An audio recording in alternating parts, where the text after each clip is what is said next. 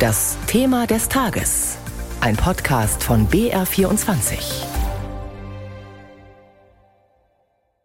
Und nun kommt eine unerhörte historische Szene.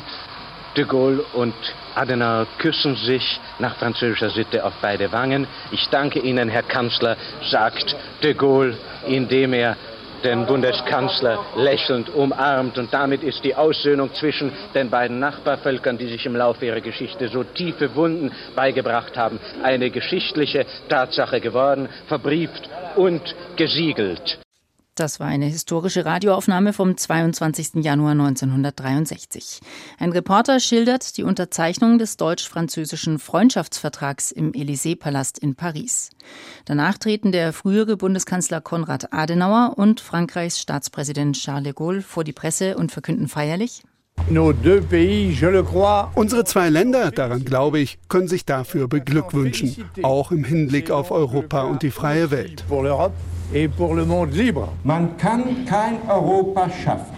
Keine einzige europäische Institution wäre entstanden, wenn Spannungen zwischen Frankreich und Deutschland fortgesetzt die Entscheidungen beeinflusst hätten.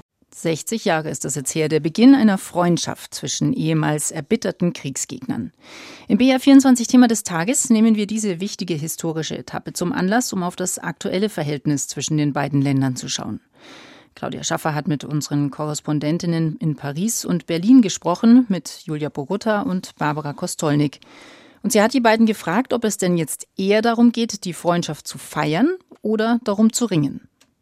Ja, ich denke, die Freundschaft an sich äh, steht hier nicht in Frage und stand auch nicht in Frage. Aber Beziehung ist ja Arbeit. Und das ist auch gestern bei einem Hintergrundgespräch im Elysée klar geworden. Da fiel dann der Satz, ja, also die Deutschen hätten die äh, deutsch-französischen Beziehungen ja noch nie romantisiert. In Frankreich habe man das aber schon romantisiert und es sei vielleicht mal an der Zeit, das etwas nüchterner zu sehen. Denn ça n'est pas un poème, also all das sei ja kein Gedicht. Ich denke, das trifft es ganz gut. Ja, also nüchtern ist, glaube ich, eine Vokabel, die Olaf Scholz äh, sofort aufgreifen würde.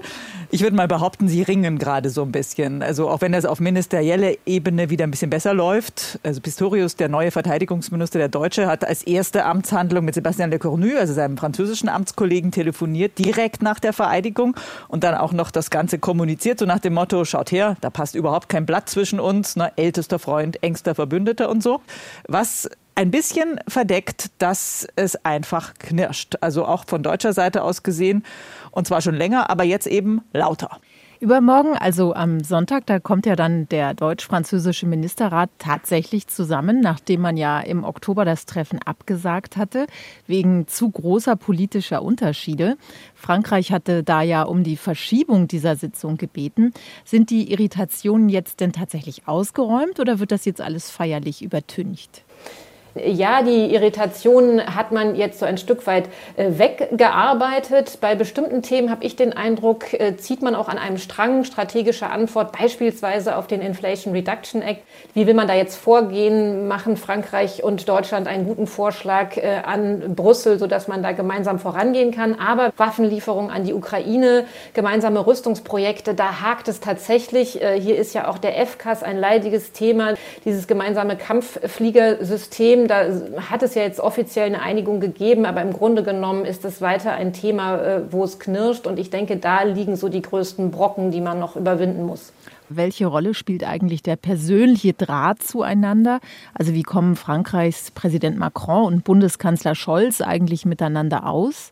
Ja, hm. also wenn es mal heißt, die persönlichen Befindlichkeiten dürften äh, keine Rolle spielen, äh, tun sie das natürlich doch und immer. Und die Beziehungen sind immer von Personen abhängig. Äh, Scholz hat keine gewachsene Affinität zu Frankreich.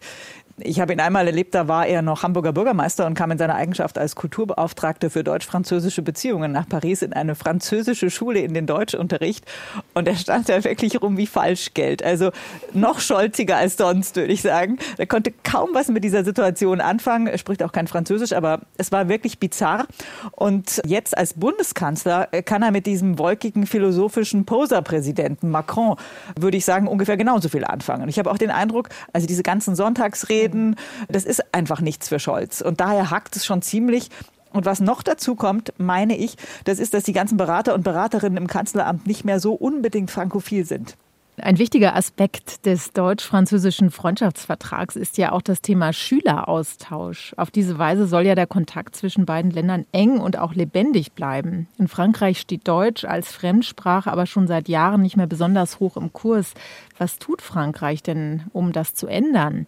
Ja, da warten wir alle drauf auf die Antwort, denn am Sonntag soll es ja auch in der gemeinsamen äh, Deklaration am Ende irgendeinen Hinweis auf eine neue Sprachinitiative geben. Auf jeden Fall ist die äh, Situation hier dramatisch. Mitte der 90er haben noch 23 Prozent der Jugendlichen an weiterführenden Schulen Deutsch gelernt. Heute sind es nur noch 15 Prozent. Und letztes Jahr konnten 72 Prozent der offenen Deutschlehrerstellen in Frankreich nicht besetzt werden aus Mangel an Bewerbern. Außerdem konkurrieren sie mit Spanisch, sagen uns viele. Ich war jetzt gerade in der Schule in der Nähe von Amiens. Da ist auch noch mal klar geworden, dass es doch auch sehr viele Vorurteile einfach gegen das Deutsche als Sprache, aber auch die Deutschen gibt. Äh, harte, hässliche Aussprache, die sind nicht lustig, die sind nicht cool und immer noch wieder Bezüge auf den Krieg. Das sei die Sprache der Nazis. Also das besteht fort und sowas kann man natürlich nur überwinden, wenn man äh, junge Leute im selben Alter kennenlernt und eine gute Zeit im anderen Land verbringt. Also da äh, muss jetzt wirklich was passieren, sonst geht das rapide den Bach runter.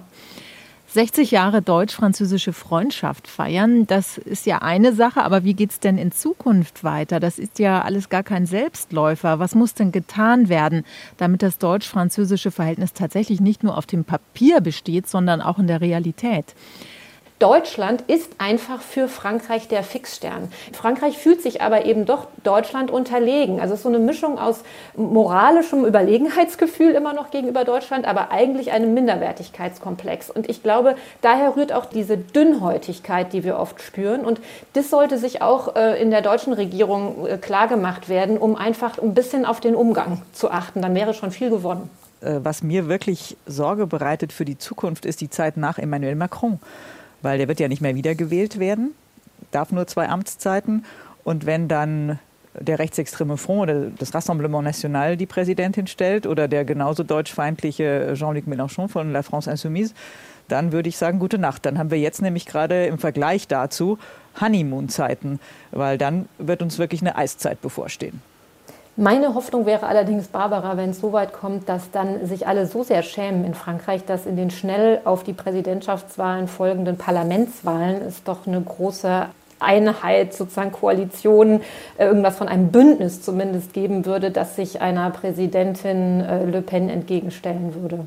Julia Bogota, unsere Korrespondentin in Paris und Barbara Kostolnik, unsere Berlin-Korrespondentin im Gespräch mit Claudia Schaffer zum 60. Jahrestag des Élysée-Vertrags. Unser BR24-Thema des Tages heute früh.